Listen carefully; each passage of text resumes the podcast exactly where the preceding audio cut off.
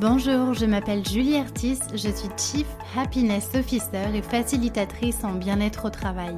J'ai lancé ce podcast dans le seul et unique but de vous aider à devenir acteur du bien-être au travail. Au travers des épisodes, je vous partage ma vision, des conseils pratiques, des expériences pour vivre le travail de façon plus positive. Je vous emmène aussi à la rencontre de personnes qui ont décidé de faire du bien-être au travail leur mission au quotidien. Elles vous partageront leurs clés pour créer un monde du travail plus humain. Enfin, Génération CHO, c'est aussi un podcast qui vous permettra de découvrir le passionnant métier qu'est celui de Chief Happiness Officer, bien loin des clichés du bonheur au travail que l'on voit souvent dans les médias. Génération CHO, c'est un podcast que je publie tous les mardis et vous retrouverez toutes les notes de l'épisode sur mon site julieartiste.com. Pensez à vous abonner pour ne pas rater les nouveaux épisodes. Et si vous venez juste de me rejoindre, alors bienvenue Je vous invite à écouter l'épisode 0 où je me présente un peu plus en détail. Dans ce podcast, mon but est vraiment de vous donner de l'énergie et vous inspirer à passer à l'action. Alors, à faire partie de la génération de ceux qui choisissent le bonheur au travail? Installez-vous confortablement pour l'épisode du jour, c'est parti Hello et bienvenue dans ce nouvel épisode du podcast Génération CHO. Aujourd'hui, on va parler psychologie positive avec Cécile Neuville qui exerce ses talents de psychologue positive dans la plus belle ville de France, à savoir Montpellier. Bon, j'avoue, je prêche un peu pour ma paroisse et tes champs d'intervention, Cécile, ne se limitent bien sûr pas qu'à Montpellier, mais bien au-delà. En tout cas, merci beaucoup d'être avec moi euh, aujourd'hui. Je te dis bonjour déjà. bonjour, merci à toi de m'avoir invité. je suis vraiment ravie de t'accueillir sur le podcast depuis le temps que, que ça me trottait euh, dans la tête. Et puis c'est vrai qu'on on a des, on a eu l'occasion de se croiser quelques fois sur Montpellier. Donc je suis ravie que tu sois avec moi sur ce podcast aujourd'hui. Alors tu es spécialisée en psychologie positive et tu as plein de casquettes. On va en parler. Tu es notamment la cofondatrice de Zen Pro, une plateforme en ligne où tu dispenses des formations sur le sujet de la psychologie positive et tous les thèmes euh, liés euh, à ça. Tu es aussi l'auteur de plusieurs livres, dont le tout dernier sorti qui s'appelle Ma Bible de la psychologie positive et tu nous en parleras. Donc c'est un, livre qui propose notamment des, des exercices pratiques pour intégrer un peu plus le concept de psychologie positive à son quotidien. Et d'ailleurs, pour ceux qui nous écoutent, ça peut être un très chouette cadeau de Noël. Donc, si vous cherchez encore, ruez-vous dans les librairies à la recherche de ma Bible de la psychologie positive. Alors, pour démarrer, Cécile, j'aimerais d'abord savoir ce qui t'a donné envie de t'intéresser à la psychologie positive et d'en faire un peu euh, ta vocation, j'ai envie de dire. C'est exactement le mot, hein. c'est une très vocation, c'est exactement ça. C'était une révélation qui est devenue une vocation. Euh, bah, déjà, en fait, au départ, je, je, suis psychologue et donc je sortais de mes études de psycho euh, il y a quelques, c'était hier, non, il y a quelques dizaines d'années maintenant, parce que ça fait, je crois, 20 ou 20, 20 ans maintenant. Euh, et donc, euh, quand je suis sortie de la fac, je, je n'avais pas trouvé mon positionnement dans, dans les différents cursus. Voilà, je, J'aimais bien la psychologie, j'aimais bien m'intéresser à l'être humain, mais euh, c'était soit orienté sur l'enfant, sur la maladie, sur le voilà le côté cognitif, donc le cerveau, le social. Il y avait quelque chose qui me manquait, donc j'étais pas complètement euh, dans, j'avais pas trouvé mon, mon courant à moi. Et euh, il se trouve que je suis tombée un jour par hasard sur un seul article sur internet où, je trouve le mot psychologie positive. Ça m'interpelle. Je le lis et je découvre voilà Martin Seligman, le président de l'association américaine des États-Unis euh, enfin de l'association de psychologie euh, américaine qui propose un nouveau courant depuis quelques années de psychologie positive pour aider les gens à s'intéresser à ce qui les rend heureux. Et là, je me dis, OK, mais ça, c'est ça que je veux en fait. Moi, je veux comprendre non pas juste pourquoi le cerveau fonctionne comme ça, mais comment le cerveau peut m'aider à être encore plus heureux. Et du coup, c'était un courant où là, d'accord, ça m'intéresse vraiment. Et donc, ça a été vraiment un coup de cœur. J'ai cherché sur les sites français, il n'y avait absolument rien. Ce n'était pas du tout connu en France. Du coup, bah, j'ai été chercher sur les sites en anglais, j'ai creusé. Je ne parlais pas du tout l'anglais, donc euh, j'ai utilisé les super outils de traduction euh, pour vraiment comprendre. Et là, j'ai découvert tout un univers qui se développait aux États-Unis et je trouvais ça passionnant. Et du coup, bah, j'ai commencé, c'est comme ça que j'ai commencé vraiment euh, mon activité quelque part, à tenir un blog pour transmettre et traduire finalement tout ce que je découvrais incroyable comme recherche, comme euh, pratique qui se mettait en place, euh, que ce soit dans la vie perso, la vie pro, etc. Et donc, du coup, bah, j'ai créé le blog La psychologie positive pour tous il y, a, il y a 15 ans, quelque chose comme ça maintenant, pour pouvoir euh, transmettre tout cet apprentissage. Depuis, ça a bien évolué en France et j'en suis ravie. Euh, mais voilà comment j'ai vraiment eu, moi, ma rencontre avec la psychologie positive qui a été comme une évidence.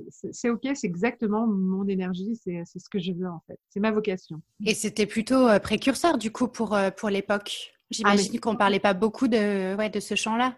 Mmh, bah, il n'y en avait pas du tout. En France, c'était, euh, comme je disais, même, en, quand, même il n'y avait pas la page Wikipédia. Quoi. il n'y mmh. avait aucune, aucun article, aucun dossier, ce n'était pas cité puisque c'était juste pas connu en fait. Donc du coup, euh, moi quand j'en parlais, il y a eu euh, tout de suite des premières réticences. On l'a associé à que à la pensée positive.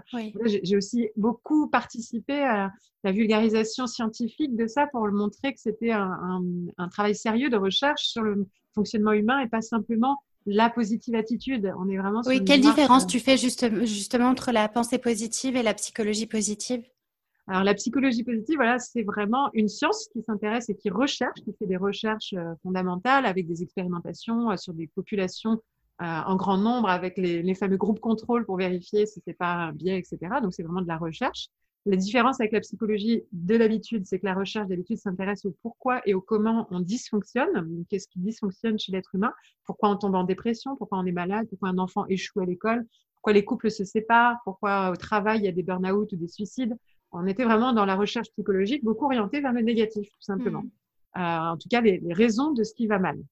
Et du coup, bah, Martin Seligman a juste simplement ouvert l'autre côté en se disant, ce serait quand même hyper intéressant qu'on s'intéresse aussi aux enfants qui réussissent à l'école, aux couples qui durent dans le temps, aux personnes qui sont centenaires et en bonne santé, aux entreprises épanouies et productives, et qu'on voit comment ils font eux pour pouvoir le reproduire. C'est vraiment juste un autre, une autre vision, un autre paradigme. Et après, une fois qu'on a identifié des facteurs communs, on les expérimente pour voir si, si on les fait mettre en pratique à des personnes, ça obtient le même résultat. C'est-à-dire qu'un couple qui va mal, est-ce que s'il pratique les mêmes pratiques qu'un couple qui va bien, finalement va mieux? Et donc parfois oui, parfois non. Donc ça permet de sélectionner grâce aux, éléments de la science qui est vraiment efficace ou non, donc en le testant, en le prouvant euh, par la science. Et hmm. donc par rapport à la pensée positive, et bien justement, il y a eu une recherche de fait sur la pensée positive. Et c'est ça qui est intéressant, c'est que c'est vraiment une validation ou non. Et donc là, entre autres, ce qui est hyper intéressant comme résultat, c'est que la pensée positive, c'est une autosuggestion positive. En fait, c'est se répéter des phrases positives. Aujourd'hui, je vais être efficace au travail, je vais me lever, je vais être euh, plein de... C'est la fameuse méthode Coué, c'est ça? Voilà, exactement, voilà, tout à fait, dans ces méthodes-là. Et donc, du coup, bah, dans, dans la méthode de pensée positive, c'est vraiment l'autosuggestion positive. Et ça fonctionne, oui, ça a été prouvé, mais pas sur tout le monde. Et ça, c'est hyper important et ça fait toute la différence. Ils ont testé, donc ils ont fait un, grand nombre de populations à tester cette méthode-là pendant un temps suffisamment conséquent. ils ont évalué l'avant et l'après en termes de bien-être, en termes de productivité, en termes d'efficacité, de, plaisir, de santé, etc. Et en fait, il se trouve que la pensée positive, telle qu'elle est pratiquée avec la méthode COI, c'est vraiment euh, efficace si la personne, et seulement si la personne au départ a suffisamment d'estime d'elle-même. Donc, c'est-à-dire que si je suis déjà bien, je me répète des phrases positives, ça m'aide et ça augmente mon niveau de bonheur, mon efficacité, ma santé, ma vitalité, etc. Oui, ça a un impact positif. Par contre, si au départ, je me remets totalement en question, que je n'ai pas confiance en moi, que je me dis des phrases comme aujourd'hui, ça va bien se passer, alors j'y crois pas, en fait, hmm. et eh ben du coup, ça a un effet pervers au niveau du cerveau. Et au final, on se sent encore plus nul euh, parce qu'on se dit, mais moi, ça marche pas. En fait, je comprends pas. Euh, du coup, on se sent vraiment dépourvu et, les personnes qui manquent d'estime d'elles-mêmes vont au contraire baisser dans euh, leur bien-être, leur efficacité, leur santé, etc. avec euh, des méthodes comme la pensée positive. Donc voilà, la science au service du bien-être. Et si je dis pas trop de bêtises, Martin Seligman, c'est lui notamment du coup qui a fait du bonheur une véritable science et qui, euh, qui a vraiment démocratisé ce, sujet du bonheur en montrant qu'il y avait de véritables recherches scientifiques pour euh, démontrer un petit peu, ben, comme tu disais, les, leviers qui permettaient de cultiver un degré d'épanouissement dans, la vie. Exactement, c'est lui en fait, comme il était président de l'Association américaine de psychologie, mmh. euh, il a proposé lors du congrès en 1998, pour la première fois, il a annoncé à partir de, de cette année, on va changer de courant et on va aller s'intéresser à la psychologie positive. Alors, il n'a pas été accueilli par tout le monde euh, de la même façon. il, y a, il, y a, quand même beaucoup de rébellions. Au départ, c'était tellement innovant. Euh, il remettait quand même, il remettait tellement en question le système jusqu'à présent mais comme ça reste la plus grande association mondiale et qu'il en était le président, il a eu du coup un vrai impact et il a permis de lancer des laboratoires de psychologie positive, des premiers. Il était crédible, donc il a été soutenu, il a été financé. Donc il y a aussi des histoires de financement hein, qui ont permis de, lancer toute cette recherche. Et ça a lancé vraiment les premières recherches de cette science du bonheur, mais pas seulement. Hein, c'est la science de tout ce qui fonctionne au niveau individuel, relationnel, voire même sociétal. Hein. On est vraiment sur la recherche aussi de ce qui participe à un pays plus heureux qu'un autre, à, un fonctionnement institutionnel, économique, prosocial. On est vraiment à tous les niveaux. Maintenant, il y a écologique, économique, on est vraiment à tous les niveaux. Mais tout ce qui fonctionne, on s'intéresse à ce qui fonctionne. Et alors, si je reviens un petit peu sur ce sujet du bonheur, est-ce que tu penses qu'avec tout ce qu'on vit aujourd'hui, là, cette année qui est assez euh, euh, bouleversante, est-ce que est-ce qu'on peut encore parler de, de bonheur? Est-ce qu'on peut aspirer à, un peu de bonheur dans notre vie? Et qu'est-ce que nous apporte la psychologie positive aujourd'hui pour justement tendre vers euh, plus de, de mieux-être et nous aider peut-être à mieux vivre tous ces bouleversements de 2020 oui, eh ben, effectivement, il y a tout un volet de la psychologie positive, de la recherche, qui s'intéresse à comment ça se fait que certaines personnes parviennent mieux que d'autres à surmonter les épreuves de la vie. Parce que tout le monde a des épreuves dans la vie, individuelles, sociétales. Là, entre autres, on est tous concernés par, le problème sociétal. Et pour autant, il y en a qui arrivent à être heureux et d'autres non. Donc, en fait, même avant cet état aujourd'hui euh, lié au contexte actuel, ils ont déjà étudié, par exemple, suite au World Trade Center, euh, quand il y a eu les, un grand traumatisme euh, quand même mondial, mais surtout aux États-Unis, ils ont vraiment fait une étude quelques années après pour voir les personnes qui avaient été traumatisées sur le moment et qui étaient concernées sur l'événement et euh, certaines qui étaient finalement dans une vie très épanouie après coup et d'autres qui étaient vraiment en dépression. ils ont cherché la différence entre ces différentes personnes. Ils se sont rendus compte qu'il y avait des points communs chez les personnes qui étaient bah, qui avaient trouvé leur bonheur finalement malgré tout et qu'on ne retrouvait pas chez les personnes en dépression et notamment la plus grande force a été la notion de résilience. Et donc, c'est le terme qu'on étudie le plus en psychologie positive par rapport à des contextes actuels. C'est euh, développer sa résilience. Qu'est-ce que c'est? Comment? Donc, la résilience, c'est cette capacité, cette force que l'on a de pouvoir surmonter les aléas de la vie, y trouver du sens, ou en tout cas euh, faire avec au mieux, s'y adapter et rebondir après coup. Donc, c'est vraiment toute cette capacité-là qu'on peut développer. Donc, la psychologie positive teste des processus qui nous permettent de valider qu'on peut euh, surmonter ça. Et donc là, concrètement, aujourd'hui, sur le, le, contexte social, les personnes qui sont euh, les plus optimistes, qui ont développé leur optimisme, vivent beaucoup mieux la situation qu'une personne pessimiste. Donc là, on est en termes de traits de caractère. Euh, mmh. C'est un trait fondamental que plus on est optimiste, plus on va bien vivre ce genre de situation, alors qu'on vit la même situation. Donc, c'est n'est pas lié aux faits, c'est vraiment lié à une perception des faits. Et l'optimisme, ça se développe. Tout au long de la vie, on peut le développer. Donc après, il y a encore des recherches sur comment développer son optimisme. Enfin, voilà, tu vois, c'est sans fin. Il y, a, des recherches sans fin, toujours pour aller vers ce mieux-être. Et donc là, bah, aujourd'hui, euh, s'intéresser non pas simplement à pourquoi ça va mal, mais à comment je peux aller mieux dans cette euh, situation, bah, c'est déjà une intention qui peut aider. Et euh, se dire je vais peut-être lire un livre sur l'optimisme plutôt qu'un livre sur euh, les drames sociaux. et regarder, oui, et regarder la télé, ah, voilà, ouais, carrément. Donc du coup, il vaut mieux, dans la mesure du possible, il, il vaut mieux anticiper, développer cette faculté de résilience pour se prévenir de potentielles prochaines difficultés qu'on traverserait plutôt que de, de se retrouver bah, devant, devant cette difficulté. Et puis euh, et se laisser embarquer au fond du gouffre. Quoi. Exactement. Vraiment dans... De toute façon, la psychologie positive a une posture plus préventive que curative hein, de, de, base. C'est euh, se développer suffisamment de, de force naturelle, ces ressources. On parle beaucoup de ressources personnelles et, euh, et externes. identifier toutes ces ressources pour pouvoir après bah, atteindre ses objectifs, mais aussi euh, surmonter plus facilement les difficultés qu'on ne peut pas éviter parce qu'on en aura toujours. Et donc, on est aussi eh très réaliste. On n'est pas dans un monde des bisounours comme c'est souvent associé euh, comme image.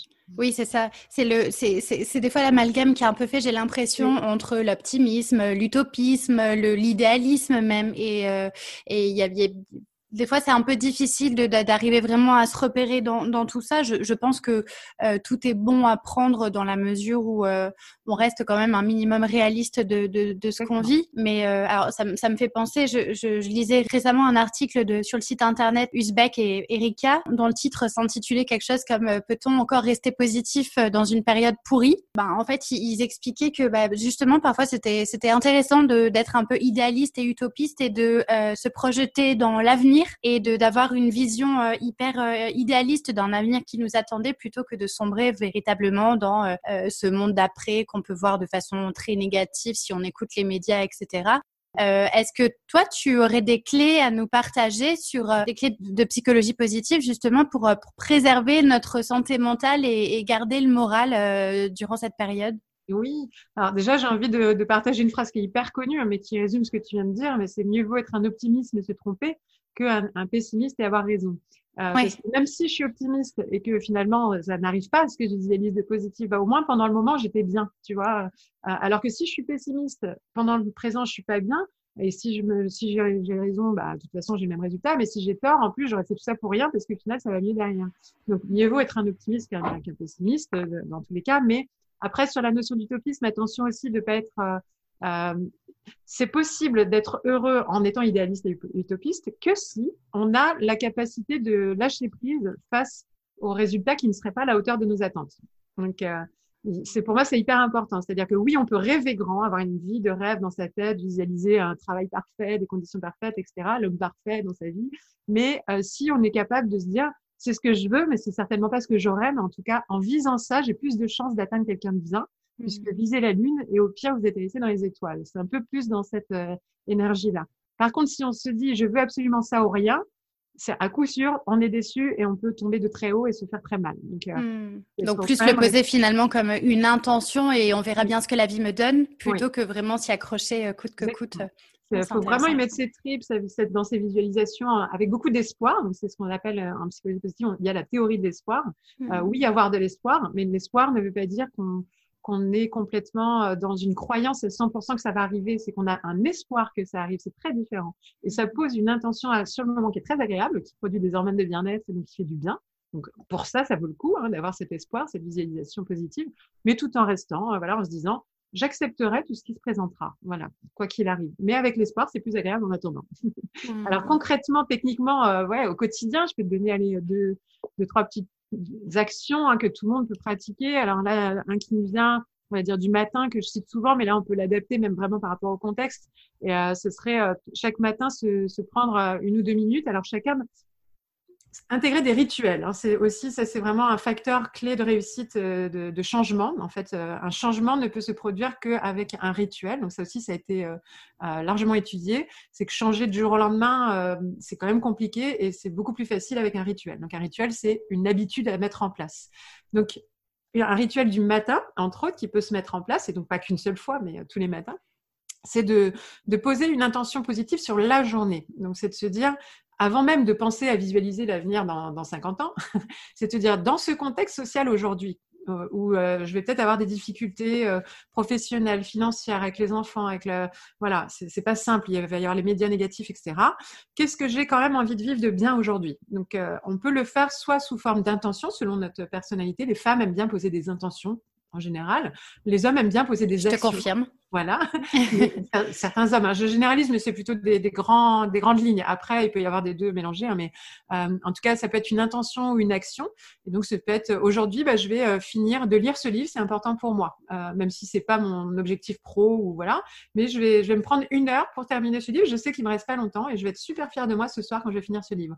Et du coup, bah, le fait de l'avoir posé le matin et de une seule, pas 50, un truc réaliste, vraiment quelque chose aussi pas d'irréalisable. Je vais pas dire je vais finir mon livre entier aujourd'hui alors que j'ai un planning euh, déjà complet. Je sais que je vais pouvoir prendre une heure et que mon livre je peux le finir en une heure. Donc je me dis ça, ça sera ma petite réussite personnelle de ce jour et donc cette journée ne sera pas perdue en fait. Voilà, c'est aussi de se dire qu'est-ce que je vais faire aujourd'hui qui va pouvoir me permettre de dire que ce soir cette journée valait le coup d'être vécue?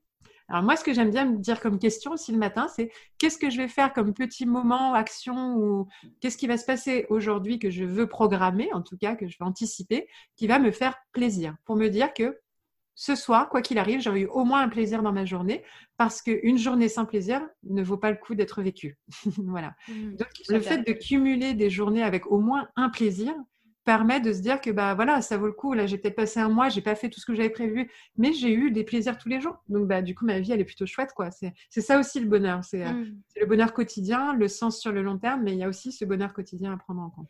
Et je, je compléterai. Alors moi je, je, suis une fervente de tous ces petits rituels euh, que tu partages. Et euh, moi j'aime bien aussi me poser la question qu'est-ce que je peux donc le matin en me disant qu'est-ce que je pourrais faire aujourd'hui qui ferait qu'à la fin de la journée je serais fière de moi? Et effectivement quand on pose une intention pour ceux qui nous écoutent vraiment essayer parce que euh, personnellement, j'en témoigne, ça change complètement l'énergie de la journée de poser une intention. Mmh. Et, on parlait de psychologie positive. Moi, j'utilise euh, les cartes de Positran euh, en photo langage et il m'arrive certains matins de tirer au sort une carte de photo langage et de me laisser emporter soit par l'image ou par le, mot de la mmh. carte pour m'aider à poser cette fameuse intention. Donc, ouais, super bonne pratique. Je valide.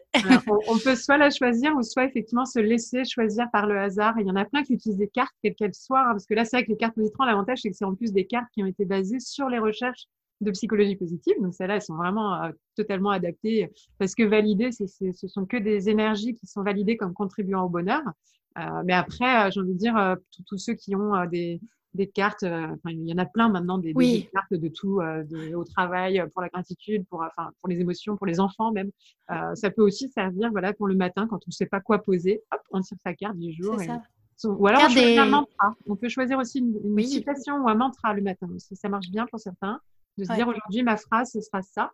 Je me la répète les yeux fermés une ou deux fois et après elle me guide toute la journée aussi. Donc, c'est, en tout cas voilà, ça c'est quelque chose du quotidien et quel que soit le contexte social, ça change notre journée en fait. Mm. Parce que je vais mieux vivre si j'apprends qu'il y a eu un incident ou autre, ça ne m'empêchera pas de ressentir quelque chose par rapport à ce que j'ai, j'ai évoqué le matin. C'est mieux que de se lever en se disant euh, ah, encore une journée pourrie, euh, vivement soir que je me couche. Quoi. et on ne vivra pas la même journée, c'est certain. Ouais. Ok. Une autre euh, pratique, pardon? Donc alors voilà, celle-là c'est une première. Alors après dans les trucs plus originaux, alors comme je parlais de rituel, aussi un autre facteur, c'est qu'un rituel fonctionne d'autant plus s'il est raccroché à un rituel existant.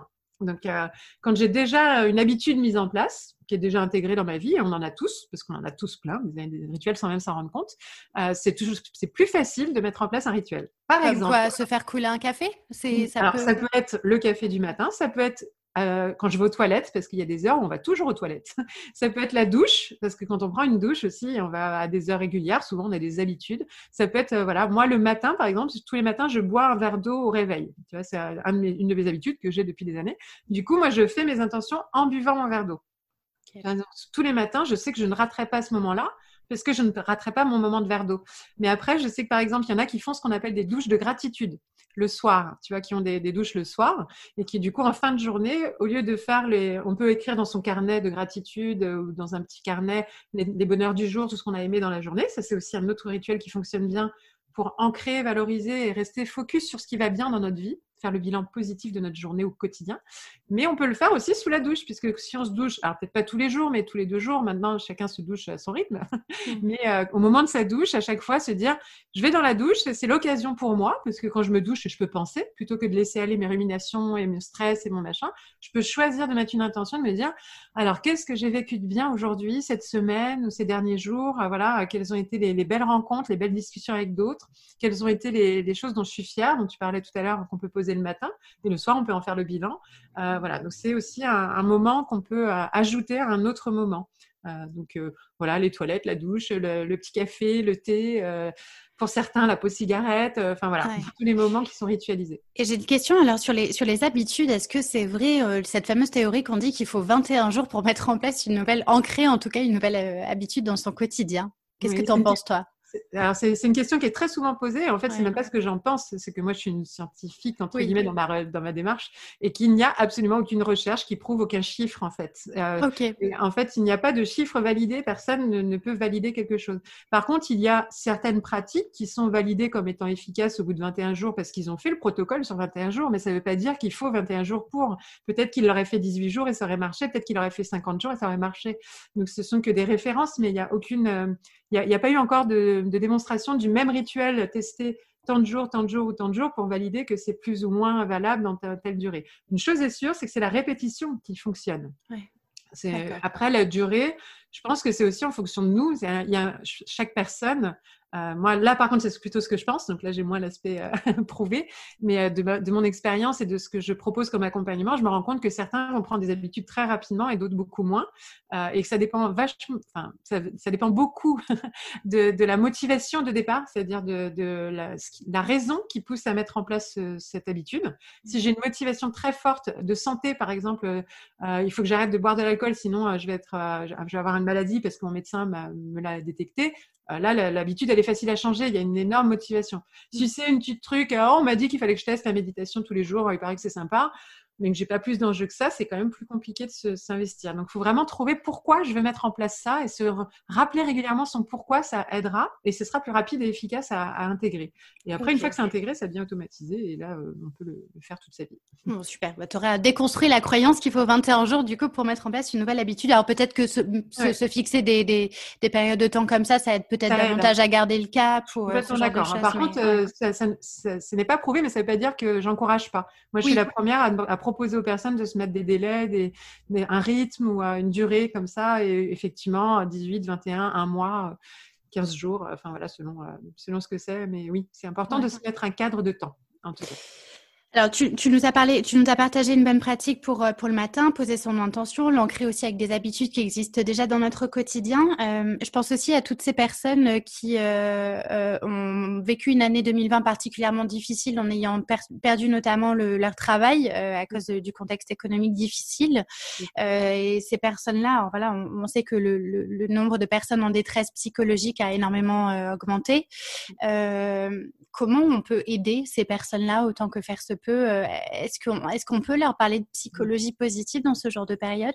Oui, tout à fait. En fait, euh, euh, là, moi, j'accompagne aussi des étudiants en ce moment. En fait, par l'université, il y a un service, une cellule d'écoute des étudiants en souffrance dans cette période justement de confinement. Et donc, on est amené à, avoir des personnes qui sont des étudiants qui sont vraiment en dépression liée au contexte et notamment parce qu'ils n'ont plus de job, donc en difficulté financière et qui en plus sont en stress par rapport aux examens parce qu'ils n'ont aucune perception de l'avenir, donc, ouais, tu vois, c'est vraiment des cas où ils sont un peu dans le chaos total et le flou total sur l'avenir mm. et remise en question de tout parce qu'en plus, ils sont isolés euh, de leur famille, de leurs amis. Enfin, bref, donc la totale. C'est vrai que ça n'aide pas. On est d'accord, l'environnement social n'aide pas à. On peut pas se dire, oh, c'est génial, la vie est belle dans ces conditions. Euh, c'est sûr. Par contre, là où en, en accompagnement et notamment pour les personnes qui sont dans ces difficultés-là, c'est déjà de leur conseiller de ne pas rester seul et d'en parler. C'est pour ça que je parle d'accompagnement. C'est que c'est plus facile de prendre du recul en en parlant à quelqu'un. Et malgré tout, même si on est isolé, même si on est en confinement, il y a même plein de numéros de téléphone. Il y a SOS Amitié, qui est 7 jours sur 7, 24 heures sur 24, et c'est des personnes formées à l'écoute.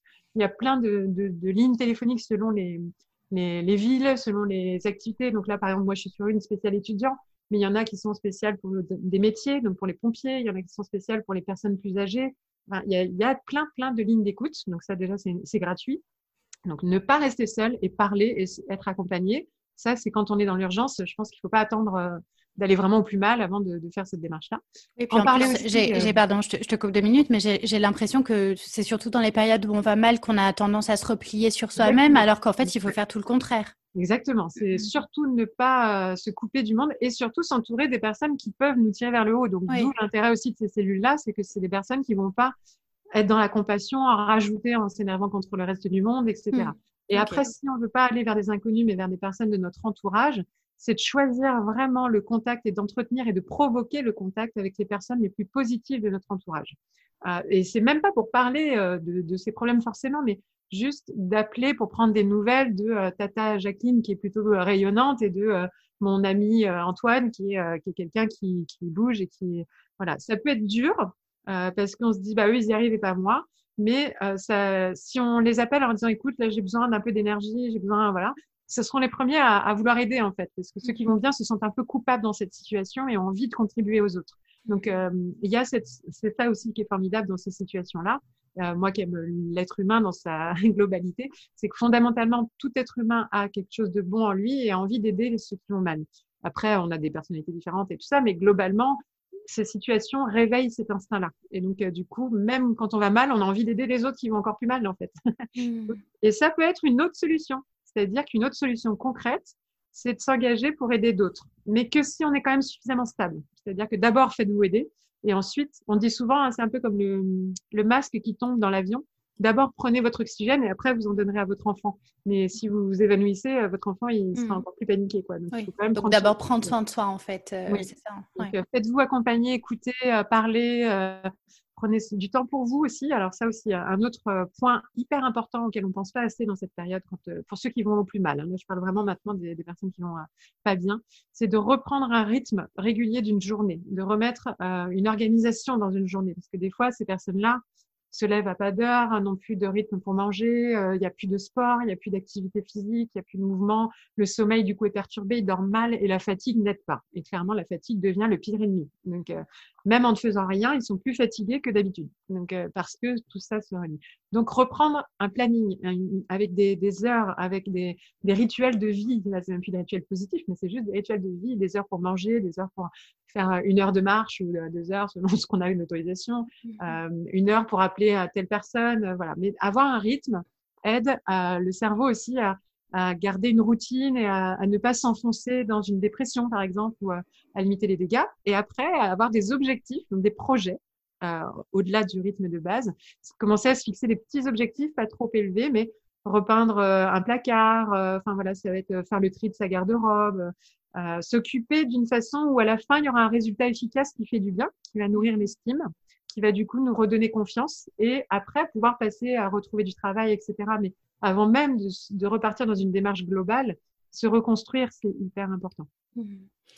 Euh, J'aimerais avoir ta vision par rapport au, monde du travail en, en, ce moment et voir un peu toi ce que, ce que tu penses de tout ce qui se passe. J'ai l'impression qu'on vit dans une sorte de paradoxe où euh, euh la, la, santé des, euh, des, salariés sont, sont, les enjeux de premier plan, mais à l'opposé, il y a aussi toute cette conjoncture économique qui fait que pour les entreprises, ce serait très très compliqué et du coup, elles n'ont pas forcément les moyens d'investir vraiment sur la santé au travail et du coup, ben, se contentent pour beaucoup, bon, sans vouloir vraiment généraliser, mais beaucoup se contentent de mettre en place seulement des euh, mesures euh, sanitaires et, et, et, ne pas être à l'écoute, justement, comme tu le disais, pour ceux qui en ont le plus besoin. Euh, c'est quoi, toi, ta, ta vision de, de, tout ce qui se passe dans le monde du travail? Est-ce que tu as l'occasion d'intervenir en entreprise? Alors, j'ai beaucoup, j'ai beaucoup eu l'occasion d'intervenir en entreprise avant toute cette situation. C'est que depuis qu'il y a le, le, Covid et tout ça, bah, il n'y a plus d'intervention dans l'entreprise, puisque les entreprises sont dématérialisées. Mais par contre, par exemple, l'université, qui est une forme d'entreprise, euh, là, je suis carrément en direct avec eux puisqu'ils ont mis en place quelque chose pour le bien-être des étudiants, mais aussi de leur personnel, où on a aussi une cellule d'écoute pour les agents de l'université. Je trouve que leur démarche est plutôt intéressante. Et euh, après, par contre, de façon générale, dans les entreprises, pour avoir l'écho de beaucoup de monde aussi euh, dans les différents entretiens, mais aussi les échanges avec mes collègues euh, au sein du réseau ZenPro, on a tout un tas d'équipes de professionnels qui travaillent avec des entreprises, qui interviennent dans les entreprises, qui là, beaucoup se sont adaptés aussi en termes de, de contenu à distance. Donc, il y a eu énormément de. Alors, ils n'ont pas tous stoppé la formation, par exemple, ce qui aurait été encore plus euh, compliqué. Et il y a même eu, grâce à l'aide de l'État, il y a eu des prises en charge de, de formation, en fait, plus qu'avant. Euh, du coup, euh, ils ont profité, ils ont essayé quelque part de combler l'inconfort des salariés. Il y a eu quand même une, volonté assez globale de, de, profiter de ce que l'État proposait, de se dire formez-vous, allez-y, au moins vous faites quelque chose et euh, on perd pas son temps, il perd pas toute l'énergie. L'État a aidé une partie financière, donc ça a permis aussi pour certains un petit peu de combler. Là où ça devient compliqué, c'est quand l'entreprise n'a pas eu euh, la possibilité d'avoir d'aide financière, ni pour elle, ni pour ses salariés, et où là, évidemment, prendre soin de ses salariés, alors que même sont en total euh, euh, bah, des confitures, quoi. Ils sont vraiment, voilà, ils ne savent plus quoi faire pour survivre eux. Il y a un moment donné, ils sont obligés soit de licencier, soit, enfin, et ils n'ont pas le choix aussi. Donc, euh, moi, je me mets à la place de tout le monde. Je pense que là, tout le monde est concerné, contrairement à d'habitude. C'est pas qu'une une sphère qui est touchée. Là, on est sur quelque chose qui touche tous les niveaux à tout, de tout le monde, en fait. Euh, bon, sauf quelques cas voilà, de situation d'entreprise. Et, et, moi, j'ai vraiment cette chance, j'ai envie de dire, de, de, ne pas être concernée parce que quand on travaille à distance et tout ça, bah, du coup, on n'a pas ce, cette difficulté-là. Mais tous ceux qui ont été sur le terrain, les entreprises de terrain ont été touchés. C'est les restaurants, les magasins, euh, mais toutes les usines, toutes les entreprises quelles qu'elles soient, euh, des plus petites, des TPE jusqu'aux plus grandes, tout le monde a été concerné. Donc pour moi, je pense que le bien-être, il est à penser au niveau de tous les niveaux. C'est-à-dire que là, moi, je pense aujourd'hui aux dirigeants. Prenez soin de vous pour pouvoir prendre soin de vos managers. Les managers, prenez soin de vous pour pouvoir prendre soin de vos salariés. Et les salariés, prenez soin de vous et des autres. Mais n'oubliez pas de prendre soin des managers et des dirigeants aussi. Mmh. Euh, c'est une équipe. Tu vois, j'ai l'impression aussi que la clé, et d'ailleurs, ça, a été étudié euh, là aussi dans, dans les études de psychologie positive, euh, l'entraide et la collaboration euh, interniveau, intergénérationnelle, tu vois, collaborative, quel que soit homme-femme, quelque interservice aussi, euh, a toujours des bénéfices sur et le bien-être et la performance et l'économie de l'entreprise. Donc, en situation de crise, fédérons les énergies ensemble en fait, tu vois, plutôt que de, de, se mettre à dos les uns les autres ce sera toujours plus efficace d'essayer de trouver des solutions ensemble. Chacun fait comme il peut et je sais que ça sera jamais évident euh, dans plein de contextes. Hein. J'ai conscience que des fois, de toute façon, la tension est déjà là avant.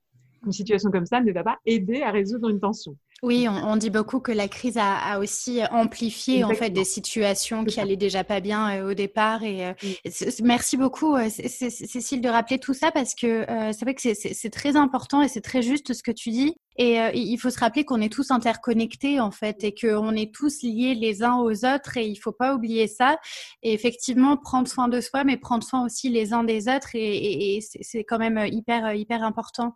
Est-ce que avec euh, euh ta vision justement d'experte en, psychologie positive, euh, tu, tu, as tu as peut-être des choses à nous partager pour euh, autant que faire se peut quand même cultiver une bonne qualité de vie au travail, un, un quotidien qui, qui, reste quand même positif positif malgré ben, le fait qu'on soit pour beaucoup en télétravail, qu'on voit plus grand monde, qu'on soit enfermé chez soi Comment on fait? Alors si, on peut complètement développer la principale qualité qui pour moi a été développée euh, de tout le confinement et tout ce qui fait, c'est la capacité d'adaptation. pour moi, c'est le plus grand, la plus belle chose qui va ressortir de tout ça en fait. C'est euh, avec le long terme, avec ma vision espoir, optimiste et un peu idéaliste peut-être, euh, je sais que de tout ça, on ressortiront des bonnes choses et on commence déjà à en voir des, des, des, effets. Enfin, déjà, il y a beaucoup de gens qui sont adaptés aux nouvelles technologies. Il y a, eu beaucoup de, de, choses qui sont à, on a développé des nouvelles compétences. Il y en a qui sont formés. Il y, a, il y en a qui vont avoir quitté un boulot dans lequel ils n'étaient pas heureux et que finalement, d'ici quelques temps, ils se rendront compte que merci à la vie de m'avoir fait ça parce que j'ai enfin trouvé un autre boulot dans lequel je me sens mieux. Mais ça, pour le moment, c'est difficile à entendre. Je comprends. Mais avec moi, l'expérience et le recul, je sais aussi qu'un conseil que je peux donner aux personnes qui sont dans, l'échec professionnel à cause de cette situation, qui, qui ont perdu euh, leur travail ou qui ont, voilà, voyez-le comme une opportunité, vous verrez que ça changera tout, en fait. Alors que se plaindre n'aidera pas, ça fait du bien sur le moment, à court terme. Euh, ça fait du bien de tout lâcher, etc., de râler un bon coup, de lâcher sa colère éventuelle et tout ça. Mais après, dès que vous pouvez reswitcher, dites-vous, OK, comment derrière je vais pouvoir rebondir et finalement, qu'est-ce que je veux faire de ma vie? Et Si ça avait dû être un sens et un message, c'était quoi le message de ça? Et mmh. souvent, hein, le message, il est souvent le même. Hein. J'étais pas très bien là où j'étais avant, hein, c'est marrant, mais euh, parce que sinon, je serais, je serais sûrement pas là. Enfin, alors après, il y a ceux qui aimaient vraiment leur boulot et qui ont été fermés euh, parce que économie, etc. Et ben, bizarrement, elles sont moins en colère en fait, donc elles vont moins avoir de difficultés à rebondir. Donc si je suis en colère, c'est qu'il y a quelque chose qui n'était pas agréable en fait. Donc c'est aussi l'occasion de lâcher quelque chose qui n'était pas agréable pour peut-être retrouver quelque chose de plus agréable. Bon, après, il y a des zones d'inconfort entre deux, c'est évident, avec des, des, manques financiers parfois. Solliciter des l'aide, c'est le moment où voilà, l'aide de l'État, profitez-en, l'aide sociale, l'aide des amis, la famille. Aidons-nous, là encore une fois. Et là, s'il y a bien un moment où on a le droit de demander de l'aide et où on peut aider les autres, c'est maintenant aussi. Donc, euh, mm. Euh, mais ceci dit, tu m'as posé une question et je crois que j'ai répondu à côté. Euh, non, non. Après, sur les, sur les, les, ingrédients, selon toi, qui nous permettent ah, de, de, maintenir une bonne qualité de vie au travail de, durant tout ce contexte? Oui, alors j'avais, des éléments et c'est pour ça que je me rappelais que j'avais pas répondu complètement parce que. Euh, mais la capacité d'adaptation, si, c'est déjà un très bon début. Oui, effectivement. C'est le premier point, mais pas seulement parce que la qualité de vie au travail, c'est euh, aussi des relations interprofessionnelles et donc il y a du management évidemment. Et pour moi, ça dépend beaucoup du manager.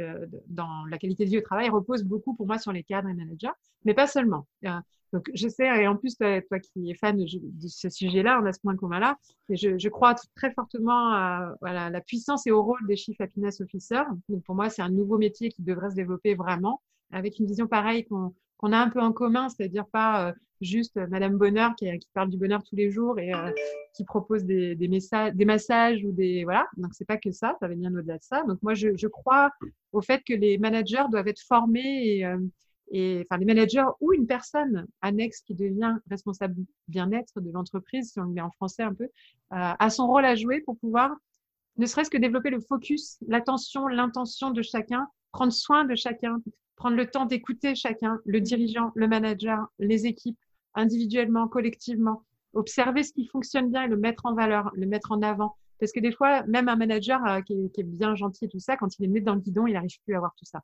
Donc pour moi, un Chief Happiness Officer, c'est quelqu'un qui est un, peu extérieur à tout et qui va rappeler aux gens ce qu'ils font de bien aussi. Enfin, qui va, qui va euh, valoriser euh, chaque soir des belles actions qui ont été faites, qui, vont, qui va valoriser chaque entretien d'évaluation annuelle tous les bons points de l'année. On est, il va y avoir d'autres évaluations qui vont être faites sur ce qui ne va pas. Le Chief Happiness Officer, il est là aussi pour mettre l'accent sur tout ce qui va bien. sur les fonctionnements euh, au sein des équipes qui fonctionnent, sur les, voilà, toutes les bonnes actions. Alors, je, précise que Cécile n'a pas été payée pour faire la pub du Chief Happiness ah Officer dans ce podcast.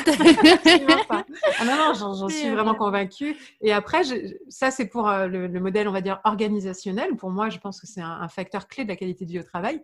Mais je pense aussi, et là vraiment aussi j'en suis convaincue, qu'on peut tous développer individuellement une compétence pour devenir le chief happiness officer de notre propre vie en fait professionnelle. Comment je peux moi augmenter mon propre bonheur au travail et voir infuser ce bonheur autour de moi à mes collègues? Et donc ça, on a tous notre rôle à jouer. Et donc euh, des fois le nez dans le guidon n'y arrive plus, d'où l'intérêt euh, d'un chief happiness officer externe qui va nous le rappeler de temps en temps. Mais euh, on a tous notre responsabilité aussi là-dedans. Et donc c'est prendre soin de son environnement de travail. Certes, c'est l'entreprise qui doit prendre soin mais à, un moment donné, dans une usine, il y a plein d'espaces différents et bizarrement, il y en a, ils ont des jolis espaces et d'autres beaucoup moins. Ça dépend ce qu'on en fait en fait. Donc c'est à nous d'améliorer aussi, de, contribuer à ce qu'on se sente bien physiquement, euh, visuellement, mais aussi d'améliorer nos relations de travail, ne pas se, se contenter de se plaindre des autres, mais d'aller renforcer nos relations positives, d'aller nourrir nos relations positives, de prendre le temps d'écouter, d'aider, de féliciter, de remercier, de reconnaître. Donc on est aussi dans toutes ces notions-là. Donc euh, il y a eu des recherches hein, qui montrent qu'il y a trois niveaux de facteurs de bien-être. Donc voilà, si je reviens à la psychologie positive pour conclure, finalement, les trois niveaux, j'en ai parlé, mais là, ça structure. Il y a le niveau individuel, prendre soin de moi de façon générale pour être mieux au travail. Ça va augmenter ma qualité de vie au travail avec tous les moyens possibles d'être plus heureux euh, soi-même. Il y a prendre soin des relations professionnelles, quelles qu'elles soient, avec le client, avec le patron, avec le collègue, avec le dirigeant, le manager, les partenaires. Donc prendre soin, prendre soin des relations et euh, prendre soin de l'organisation. Et, euh, l'organisation, c'est euh, les valeurs, la culture, l'image de la société, l'organisation collective, le planning, voilà, les, priorités, la réorganisation, les réunions d'équipe, et le voir avec une vision aussi optimale et d'amélioration, et non pas simplement de, de, de travail. Enfin voilà, c'est toujours être dans une démarche d'amélioration continue qualité travail, qualité bien-être, qualité communication, qualité à tous les niveaux. Mais euh, avec une intention comme ça, ça marche bien. Quand on arrive à se dire individuel, collectif et organisationnel, et qu'on on le touche à tous les niveaux, euh, rien que le fait de poser l'intention, c'est un peu comme l'intention du matin. Mhm. C'est sûr que ça change tout. On peut pas être le même en ayant des intentions positives à tous ces niveaux-là que si j'arrive en me disant c'est quoi ce boulot de merde avec ses collègues de merde dans cette société de merde? Tu vois, à un moment donné. Et si j'en suis à dire ça, changer de boulot. c'est clair et net. Il y a un moment donné aussi, il y a aussi des endroits où on n'est plus à notre place. Ça ne veut pas dire que la société et les collègues sont comme ça. Ça veut dire qu'on n'est plus adapté à cette société et à ses hmm. collègues. Il n'y a plus d'alignement. Voilà, il faut changer. Et, euh, hmm. et oui, c'est peut-être compliqué. Il va y avoir une crise à un moment donné financière. Mais le changement, euh, ça, ça, fait partie des, des, des conditions aussi de, de, bonheur au travail. Donc pour moi, la qualité de vie au travail passe aussi par ce questionnement régulier. Est-ce que je suis encore à ma place? Est-ce que j'ai toujours le bon poste, les bonnes missions, les bonnes responsabilités Est-ce que je m'ennuie ou pas Et comment je peux faire pour, pour retrouver du sens? Est-ce que ça a du sens pour moi? Ou est-ce qu'il est peut-être temps de passer à autre chose parce qu'on évolue aussi dans une vie et que ça fait partie maintenant des possibilités qu'on a dans notre pays euh, d'apprendre tout au long de la vie, de se reconvertir tout au long de la vie. Donc profitons-en, il y a quand même des aides aussi euh, pour ça. C'est magnifique. Je, ne peux pas, peux pas mieux conclure euh, cet épisode, euh, Cécile. En, tout cas, je suis, complètement d'accord avec toi et je pense qu'il il faut euh, absolument aussi faire comprendre aux gens qu'ils ont d'autres choix que de subir des quotidiens professionnels ou personnels hein, qui ne leur conviennent pas et, euh, et, redevenir acteur finalement de ce qu'on a envie de vivre vraiment. Et je te rejoins tout à fait sur les différentes strates euh, individuelles, collectives, organisationnelles. C'est voilà, on l'a dit, on est tous interconnectés, tout ça est très lié. Donc, euh, qu'est-ce qu'on peut te souhaiter pour la suite, Cécile? Bah de continuer sur ma voie. non, je, suis, je, je, pense avoir justement cette chance d'être quand même déjà dans un très bel équilibre de vie à tous les niveaux, une activité dans, laquelle je m'épanouis, euh, je trouve beaucoup de plaisir, de sens, euh, voilà. Donc, euh, mais je travaille sur moi régulièrement pour ça. Enfin, ça n'arrive pas sans mm. rien. Donc oui, j'ai envie de. L'introspection est nécessaire selon toi. De continuer à prendre le temps de, de, de, réfléchir aussi sur moi, de me remettre en question régulièrement pour pouvoir continuer à m'épanouir euh, dans, dans, toutes mes activités. Ouais, c'est ce que j'ai envie de me souhaiter à moi et c'est ce que j'ai envie de souhaiter à tout le monde en fait. et à toi, tu vois aussi. Enfin, à, tout, à tout le monde, tu vois, c'est que tout le monde mérite ça mais euh, nécessite de prendre ce temps pour. Est-ce que tu peux nous dire euh, deux petits mots sur ton dernier bouquin avant de, avant de se quitter, peut-être? Oui, oui, oui. Bah, en fait, ma Bible de la psychologie positive, finalement, c'est un peu la conclusion, un aboutissement pour moi bah, d'un cycle de vie. Tu vois, ça fait, euh, ouais, comme je disais, ça fait quasiment 20 ans que j'ai découvert la psychologie positive, que Ça fait dix ans que je la pratique vraiment personnellement, professionnellement, que je me renseigne sur toutes les recherches. Et en fait, quand on m'a proposé d'écrire ce livre-là dans une discussion, on a émergé l'idée. Oh, là, d'un coup, je dis mais oui, évidemment. Et là, en fait, c'est comme si j'avais mis bah, toutes ces années, toutes ces idées sur papier, enfin.